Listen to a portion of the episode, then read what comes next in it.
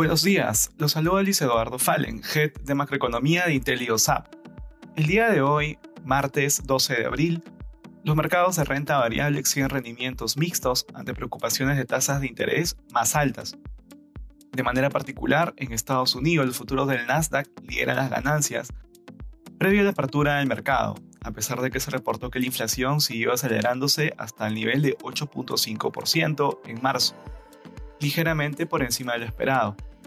Sin embargo, ese incremento se dio principalmente por los mayores precios de la energía y de los alimentos, por lo que la medida que excluye estos elementos presentó solo una ligera variación. Por este motivo, las tasas de interés de largo plazo se estabilizaron. En la eurozona, las principales plazas muestran rendimientos mixtos durante la jornada, ante las mayores tasas de interés en Alemania y Reino Unido, por los temores de una inflación más alta durante los siguientes meses.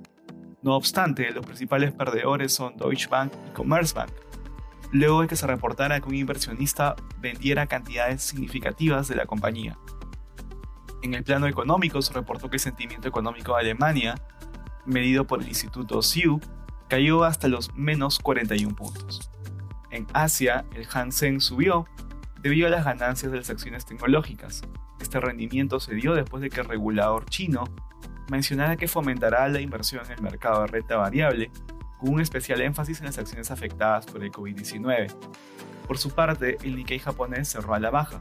Se reportó que los precios al por mayor continuaron elevados en marzo, parcialmente por un yen más débil. Respecto a commodities, el precio del oro sube.